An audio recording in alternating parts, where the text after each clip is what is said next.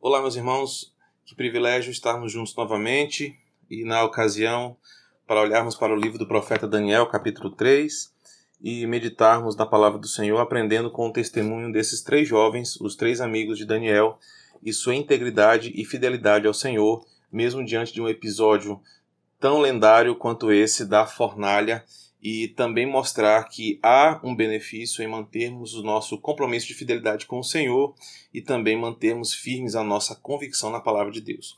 O capítulo 3 é um capítulo um tanto quanto interessante porque muitas pessoas conhecem a história deste capítulo. Todo mundo já ouviu falar da fornalha e dos amigos de Daniel e também do quarto homem da fornalha. Alguns se perguntam quem é esse homem, se ele era Jesus e como isso aconteceu. E hoje nós pretendemos olhar para o livro do profeta Daniel e tirar ah, muitas lições, muitas aplicações para nós daquilo que foi vivido por estes jovens. Pois bem, o capítulo 3 faz parte daquele trecho do livro do profeta Daniel que é escrito em aramaico.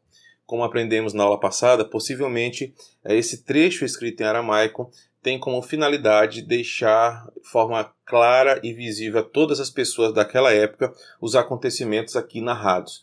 A ideia do autor parece ser com que todas as pessoas que encontrassem esse trecho da sua carta, do seu livro, lessem essa porção daquilo que ele escreveu, conseguissem entender os episódios aqui narrados. E o capítulo 3 parece ser uma consequência imediata daquilo que aconteceu no capítulo 2 daquilo que nós vimos na aula passada, do sonho de Nabucodonosor, de como o capítulo 2 apresenta o homem mais poderoso da terra, perturbado em seu espírito por causa de um sonho, de uma visão que ele não entendia, e como a reação calma, serena e tranquila de Daniel, mesmo com o um decreto para sua morte, o fez revelar, juntamente com seus amigos, o mistério do coração e da alma de Nabucodonosor. E agora, diante desta nova iniciativa, temos o episódio que parece ser a sequência natural de tudo.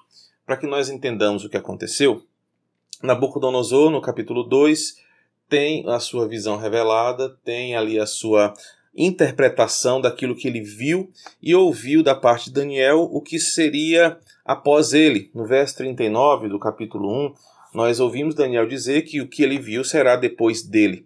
Mas o que Nabucodonosor ouviu não era bem o que o seu coração desejava. Lembremos que estamos falando de um rei que tinha por finalidade em seu coração conquistar todo o mundo, ser o homem mais poderoso da terra, manter um reinado inigualável. Temos visto ao longo desses dois capítulos que Nabucodonosor tem um desejo em seu coração de dominar todas as pessoas, de ser um rei adorado uh, e de ser um, um rei contemplado por todos. E a visão que Daniel traz no capítulo 2 é uma visão que vai contra o que ele deseja, porque Daniel diz que o seu reinado terá fim e que os reis que virão após ele não serão tão majestosos quanto ele e que haverá um reino, esse reino messiânico, que irá assim ser o que Nabucodonosor nunca poderá ser, um rei sobre toda a terra, um rei que não terá fim, um reinado que será de proporções mundiais. Então parece que o capítulo 3 começa como uma consequência daquilo que aconteceu no capítulo 2. Alguns apontamentos são necessários quando olhamos para o capítulo 3. Algumas pessoas perguntam por que, que Daniel não está aqui no capítulo 3, por que, que ele não aparece. Será que ele aceitou o decreto de Nabucodonosor, então se prostrou diante da sua imagem? E a resposta que nós temos, ela vem do final do capítulo 2, dos versos 48 e 49. Como nós aprendemos, Nabucodonosor promoveu Daniel a um alto escalão do seu império. Nabucodonosor deu a Daniel grande poder sobre a Babilônia. E possivelmente no episódio narrado no capítulo 3, Daniel não está junto dos seus amigos por causa das obrigações imperiais às quais ele era atribuído agora. Então, possivelmente no capítulo 3, Daniel está fazendo aquela vistoria imperial que nós citamos na aula, na aula anterior. Daniel deve estar acompanhando alguma comitiva ou preocupado com as arrecadações imperiais anuais, e esse episódio não fala sobre ele porque possivelmente ele não estava naquele momento ali onde tudo aconteceu. Mas o capítulo 3 começa nos ensinando que Nabucodonosor fez uma imagem de ouro para si. E é interessante observar nos versos 1 a 7 que Nabucodonosor de, parte de um desejo do seu coração de construir uma grande imagem. Uma imagem, uma escultura é, de 27 metros de altura, com uma base de mais ou menos 3 metros de largura. Era uma imagem gigantesca, um verdadeiro monumento é, que deveria de fato ser visto e contemplado a muitos quilômetros de distância. Imagina você, 27 metros de altura, equivalente talvez a um prédio de 4 ou 5 andares, de puro ouro, ostentação pura de um rei que era todo poderoso. O capítulo começa com Nabucodonosor construindo essa imagem, e o, versículo 1 nos apresenta as proporções dessa imagem e onde ele construiu. Vale lembrar que o lugar onde o capítulo começa narrando que, que Nabucodonosor levanta essa estrutura é um lugar de planícies. Então, estrategicamente, Nabucodonosor constrói essa estátua num lugar onde as pessoas não teriam como não ver uh, o que for ali construído. Talvez uh, a, a imagem seja uma lembrança daquele sonho que ele teve. Lembremos que o que perturbava a, a visão e os, a, o espírito de Nabucodonosor era que na imagem que ele tinha em seu sonho, uma grande estátua também era o seu objeto de aflição. Na interpretação, Daniel entende que a estátua, sendo do metal mais nobre para o barro, significavam a glória dos reis e cujo Nabucodonosor era a cabeça de ouro. Talvez fazer uma imagem toda de ouro agora possa ser uma inquietação ou uma resposta de Deus, de Nabucodonosor em não aceitar a visão de Deus para o seu coração. Parece muito lógico uh, Daniel apresentar para Nabucodonosor uma imagem onde apenas ele era o metal nobre ou o mais nobre e os outros reis após ele metais menos nobres. Ele constrói uma imagem também de uma figura humana alta, grandiosa, gloriosa, porém toda dourada, com uma ideia talvez de fazer aquela estátua mostrando que o que ele era, o que ele construiu, era tão glorioso, majestoso e que não teria igual na face da terra.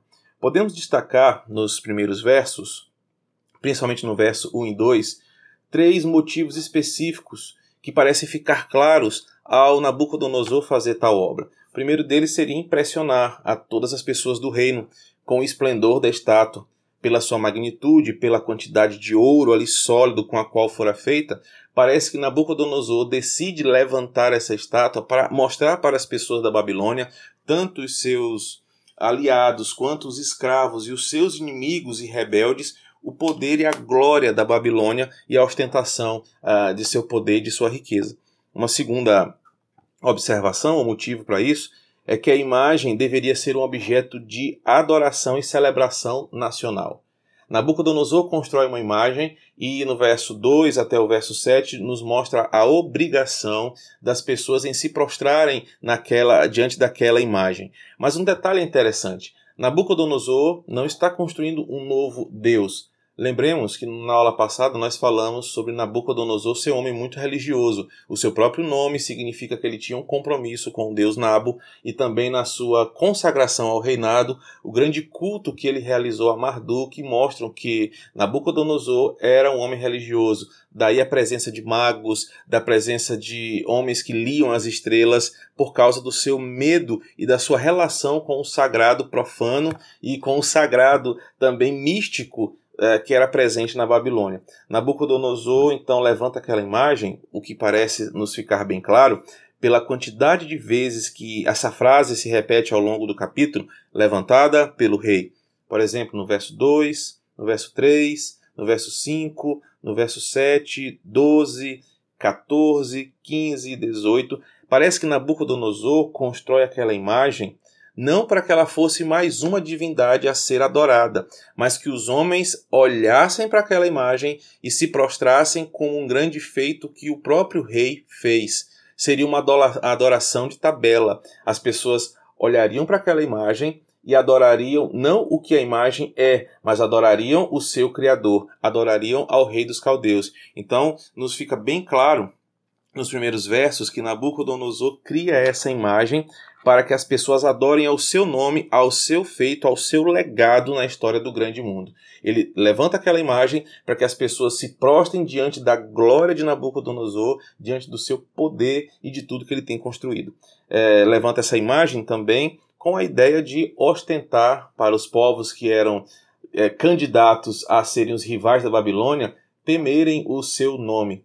Não é a primeira vez que a humanidade faz isso.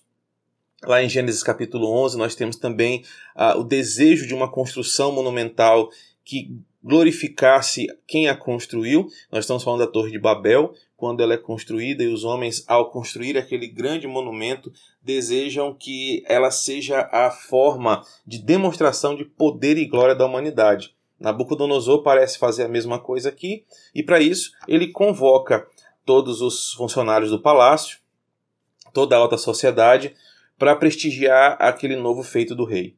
Percebam que há uma ênfase sobre quem estava na consagração. Uh, Repete-se durante esses trechos do verso 1 ao 7 várias vezes a, a presença das pessoas que estavam lá, e possivelmente ressaltando a importância daquele momento e também o objetivo, para que as pessoas vissem uh, a glória do reinado que ele estava construindo, a grandeza do que ele estava vivendo. Lembremos também que Nabucodonosor é um homem movido pela sua ganância.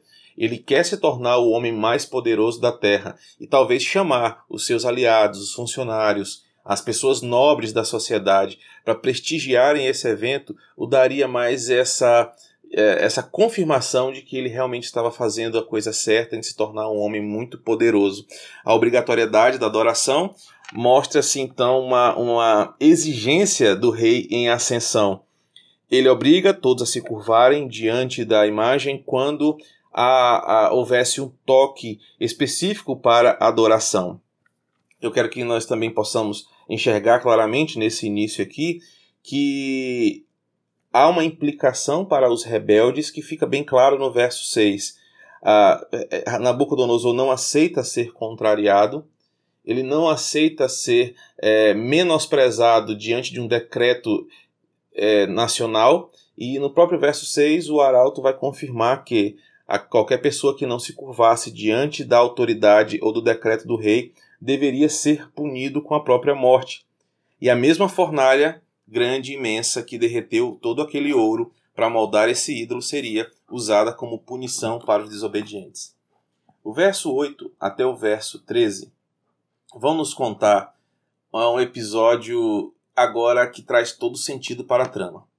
Parece que movidos por um sentimento de inveja da posição que os três amigos de Daniel ocuparam por conta do, da interpretação da visão no capítulo 2, uh, ah, alguns dos caldeus foram questionar ao rei Nabucodonosor o porquê aquele, aqueles ex-escravos não estavam cumprindo o seu decreto nacional.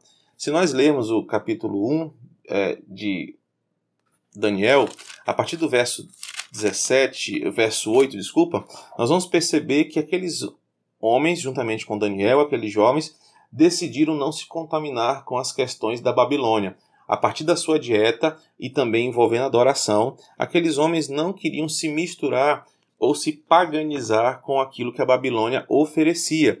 E agora parece que depois de assumirem os cargos de liderança, conforme no capítulo 2, o verso 49, aqueles jovens também continuaram fiéis ao seu compromisso de coração. Eles não aceitaram se curvar ah, diante de uma imagem construída por um homem, sabendo eles quem era o Criador de todas as coisas.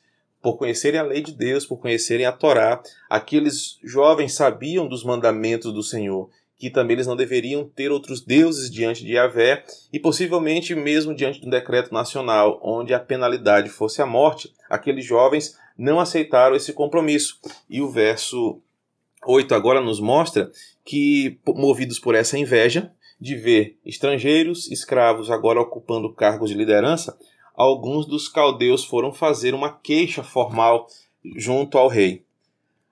Levo você a pensar comigo numa questão que é o combustível do diálogo entre esses homens. O que seria mais inadmissível para alguém que quer ser adorado e reconhecido por todas as pessoas? O que, que seria inaceitável para um homem que quer ter domínio sobre todas as pessoas e todas as coisas? Logicamente, é ter alguém desobedecendo a sua ordem, sendo insubmisso ao seu comando. Então, tão logo Nabucodonosor soube da existência daqueles rapazes que não estavam se curvando diante do seu decreto, ele convoca os jovens para uma audiência junto, é, junto dele Os caldeus que foram denunciar esperavam que, com a prisão e a possível morte daqueles jovens, eles, por terem ido fazer a denúncia, mostrando fidelidade ao rei e compromisso com seu, a sua majestade, isso está no verso 9, talvez eles agora alcançassem esses cargos que eram ocupados pelos três amigos de Daniel. Mas quando Nabucodonosor ouve aquela notícia, ele de ímpeto quer resolver a questão, logo convocando no verso 13 uh, os jovens para uma audiência. Percebamos que a intenção do autor, desde o capítulo 1, é construir a personalidade de Nabucodonosor. E no verso 13 ele mostra mais uma característica. Já aprendemos até aqui que Nabucodonosor é um homem instável emocionalmente, é um homem de ímpeto muito ardiloso, ele é muito cruel. E agora no verso 13, mais uma faceta da sua personalidade apresentada. Quando ele ouve que alguém não está cumprindo seu decreto, quando ele ouve que alguém não está obedecendo a sua voz, ele fica irado e furioso e manda logo chamar aqueles três jovens, Sadraque, Mesaque e Abed-Nego. Esses homens uh, trouxeram esses três jovens e no verso 14 Há uma audiência diante do rei, os versos 14 até o verso 18 nos relatam essa audiência.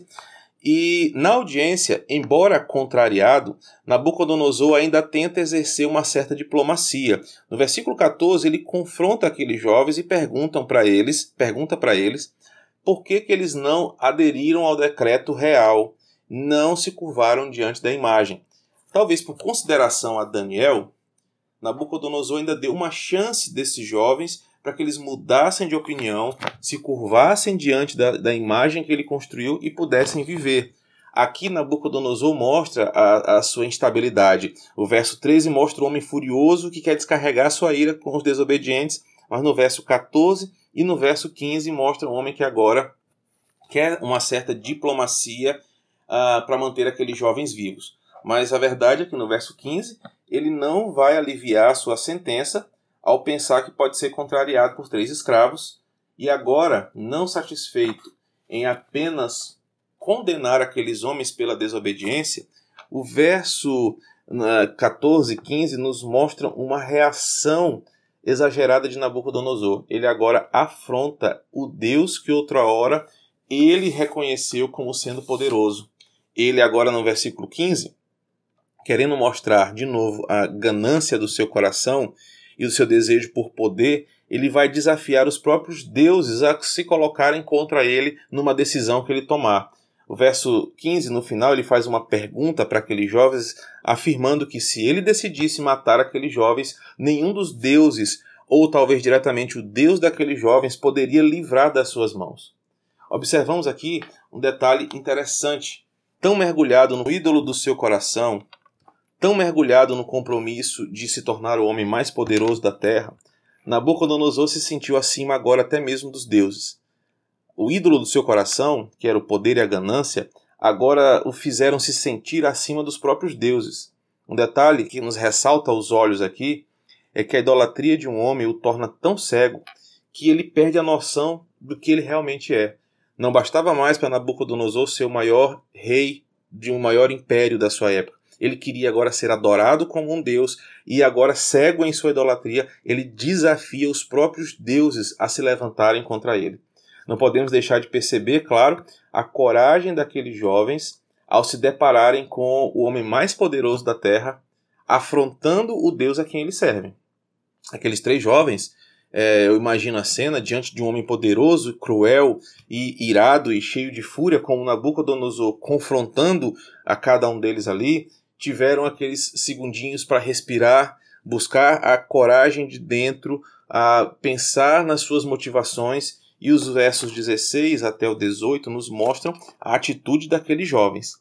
Em resposta a essa afronta, os três declaram ao rei a quem eles pertenciam e qual era o tamanho do poder daqueles a quem eles adoravam. Eles desafiam o rei em uma forma de fidelidade e um compromisso com o Senhor que são uh, invejáveis hoje em dia, porque diante de um homem poderoso, numa situação onde eles poderiam rapidamente ser executados ali, a resposta daqueles jovens é uma resposta de fidelidade e de reconhecimento da soberania. No verso 17 está assim escrito: Se o nosso Deus, a quem servirmos, quer livrar-nos, ele nos livrará da fornalha de fogo ardente e das tuas mãos, ó rei. Se não, fica sabendo, ó rei, que não serviremos a teus deuses, nem adoraremos a imagem de ouro que levantaste. Que fidelidade maravilhosa! Aqueles jovens têm um compromisso tão firme em seu coração que eles dizem o seguinte: o nosso Deus é tão poderoso que pode nos livrar das tuas poderosas mãos, Nabucodonosor.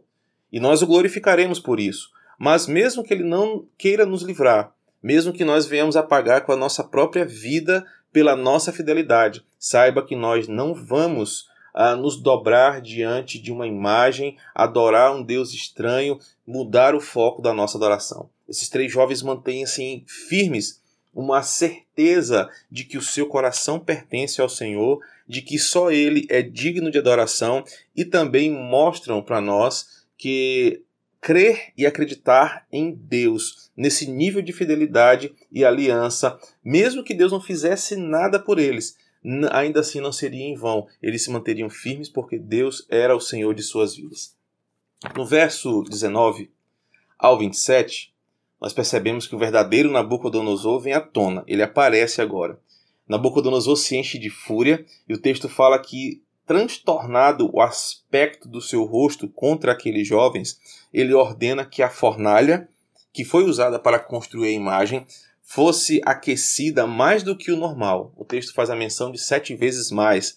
Não necessariamente uma fórmula matemática, mas a ideia de que deveria ser aquecida de uma forma como nunca fora feita antes, para que Nabucodonosor descarregasse toda a sua fúria, seu ódio contra aqueles jovens. É importante destacar que a fúria e o desequilíbrio de Nabucodonosor conseguem mudar a face do seu rosto.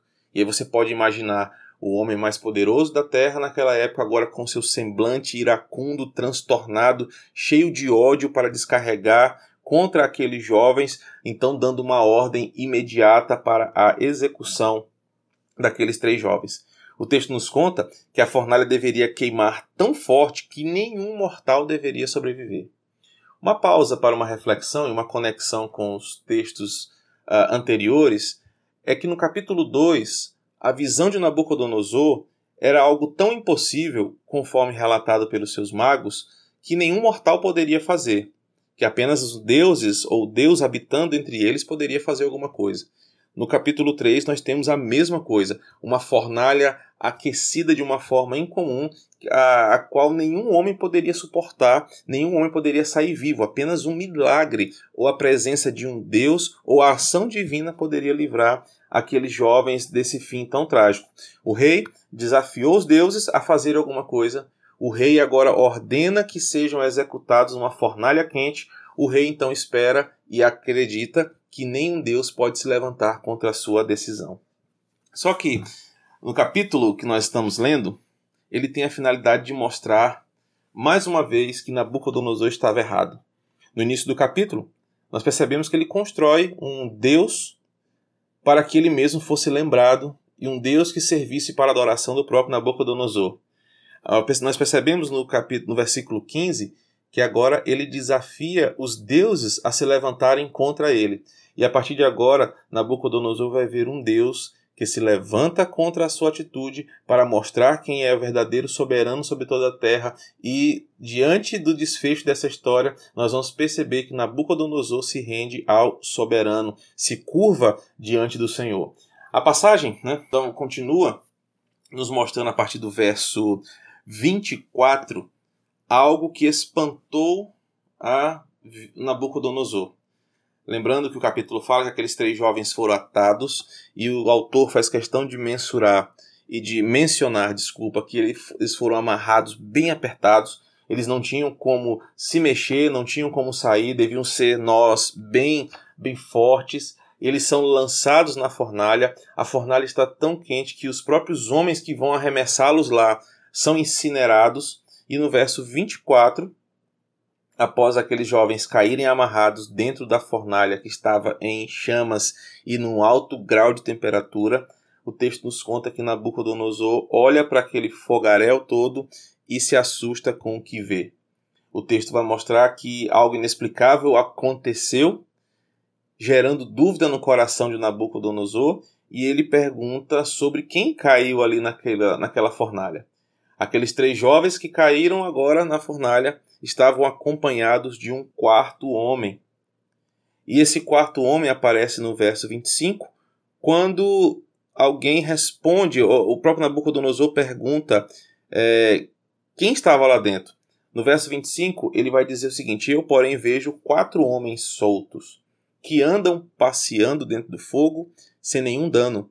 E o aspecto do quarto homem é semelhante ao filho dos deuses. Essa passagem é importante para nós porque, mesmo sendo algo inexplicável, algo maravilhoso, Nabucodonosor vê aqueles jovens andando entre as brasas, ali entre as lenhas, entre aquilo que aquecia a fornalha. Isso nos dá também uma dimensão da fornalha, o tamanho que ela era. E ele vê uma quarta pessoa. A passagem não nos revela a identidade do quarto homem.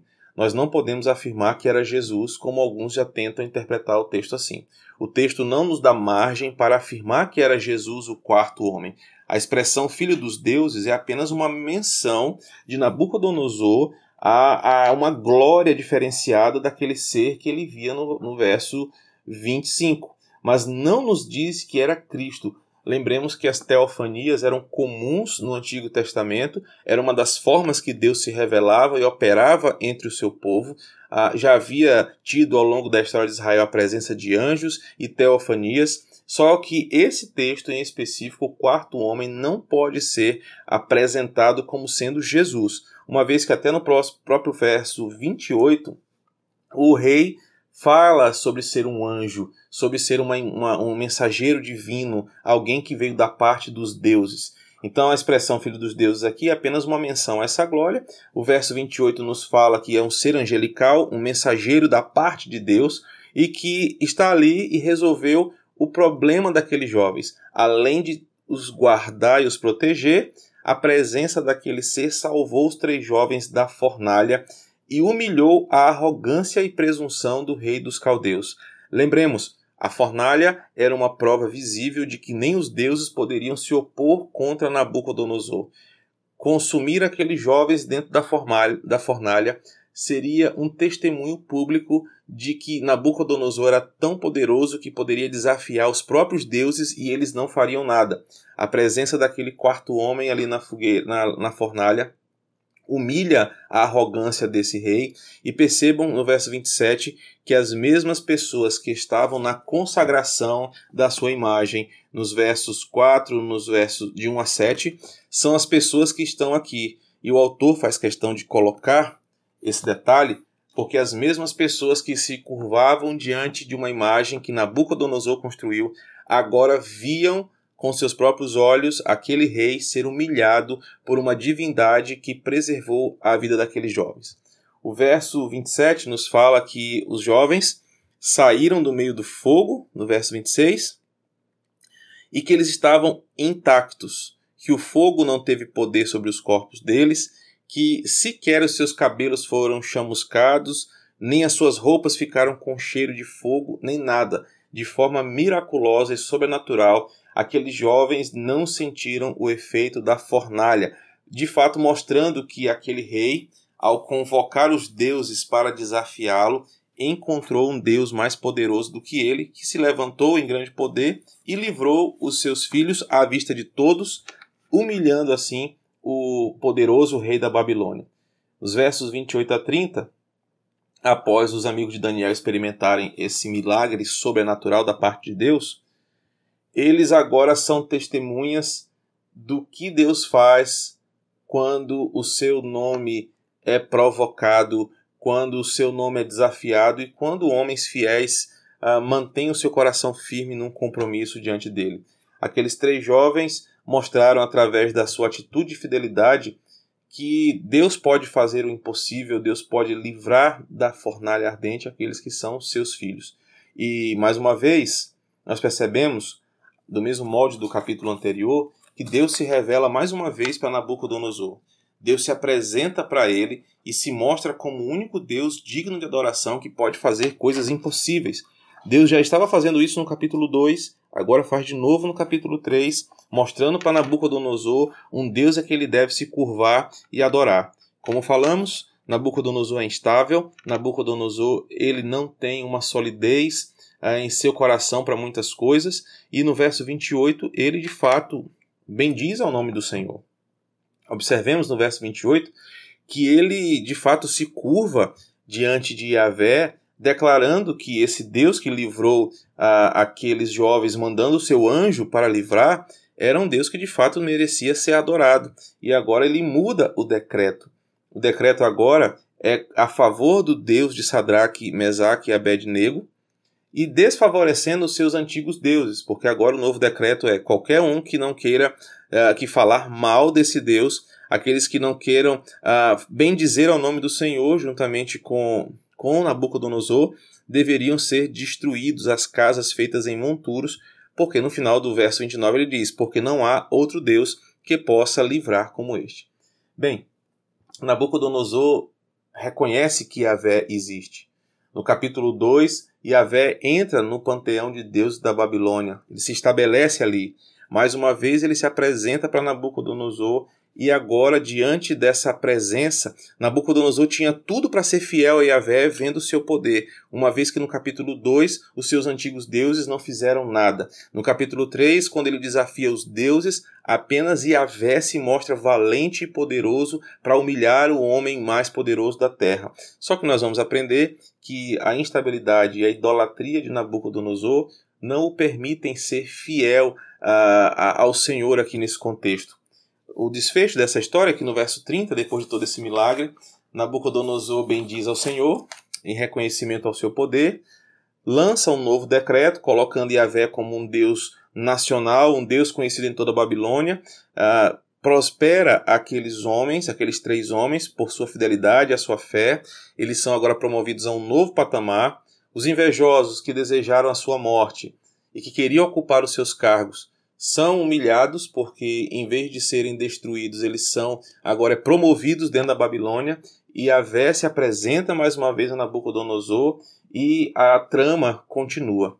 Uma citação de um livro, um comentário de Daniel, diz assim: O capítulo 3 começa com o rei fazendo uma proclamação pública exigindo que todos os povos se prostrassem em adoração diante da sua imagem.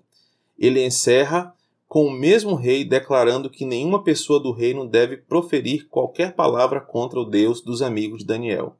O quadro está completo. Nabucodonosor já conhece Yahvé e já provou do seu poder. E para nós, as aplicações agora são muitas.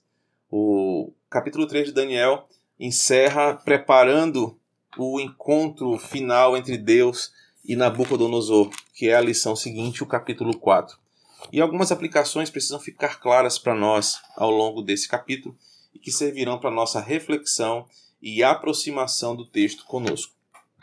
A primeira delas é que nós torcemos muito pelos três jovens na fornalha, mas às vezes esquecemos que nós somos mais parecidos com Nabucodonosor do que imaginamos. Lembremos que esse homem estava motivado por um ídolo do seu coração. Nabucodonosor queria ser o homem mais poderoso da terra Poder e ganância eram os seus ídolos, e ele estava disposto a ir até as últimas consequências. Observemos que no capítulo 3, Nabucodonosor, movido pelos seus ídolos, não reconheceu quem ele era, desafiou os próprios deuses e quis se colocar acima de Deus. Movido pelo seu ídolo, Nabucodonosor não estava mais agindo de forma sóbria, mas agora ele desafiava os próprios deuses a quem outrora ele adorava. Às vezes nós, motivados pelos ídolos do nosso coração, nós agimos de forma parecida com a de Nabucodonosor. Queremos ir até as últimas circunstâncias, esquecendo quem nós somos, esquecendo o que nós estamos fazendo de forma lógica para alcançar o nosso desejo, movidos pelo nosso ídolo. Nós somos bem mais parecidos com Nabucodonosor do que imaginamos. Uma segunda aplicação é que a idolatria nos torna cegos quanto ao que somos e ao que estamos fazendo. Nabucodonosor, na idolatria do seu coração, uh, esqueceu que ele era um mortal, que ele era um homem como qualquer outro homem. Mesmo sendo poderoso Nabucodonosor, ele era apenas um homem, e a sua cegueira espiritual o fez achar que ele era acima dos deuses. A idolatria nos torna cegos quanto ao que somos e ao que estamos fazendo. A terceira aplicação, podemos ver aqui um reflexo do que Jesus enfrentaria quando Satanás, por exemplo, no, na sua, no episódio da provação e da tentação de Jesus, o tenta mudar, oferecendo a eles a, a, Cristo, desculpa, uma nova chance, uma oportunidade de não, ir, não obedecer a palavra do Senhor até o fim. Cristo se mostra fiel, mesmo diante do perigo da morte, mesmo diante da dificuldade da sua missão. Cristo se mantém firme na sua decisão, assim como esses três jovens, diante da própria morte, diante de uma sentença nacional contra eles, não abriram mão do seu Senhor. A atitude de Cristo aqui, sua fidelidade, a obediência à palavra de Deus, podem ser comparadas na atitude desses três jovens. Quarta aplicação, importante para nós, é que manter a fidelidade e o compromisso com Deus é um ato de coragem que pode nos levar à morte ou ao milagre. Ser fiel a Deus, de fato, requer de nós coragem e compromisso, porque às vezes a nossa fidelidade e o nosso compromisso ao Senhor cobrarão um alto preço, que pode ser a própria morte mas aqueles que são fiéis, aqueles que têm um compromisso no seu coração, sabem quem é o Deus a quem eles servem é, e não temem a própria morte, como foi o exemplo desses três jovens. Por fim, mesmo que andemos na fornalha, o Senhor prometeu estar sempre conosco.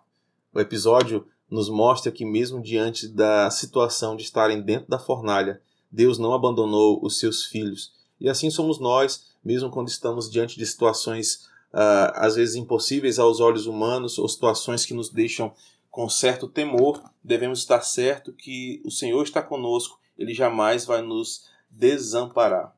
Esse é um capítulo interessante, é um capítulo uh, rico em informações que tem muito a nos ensinar.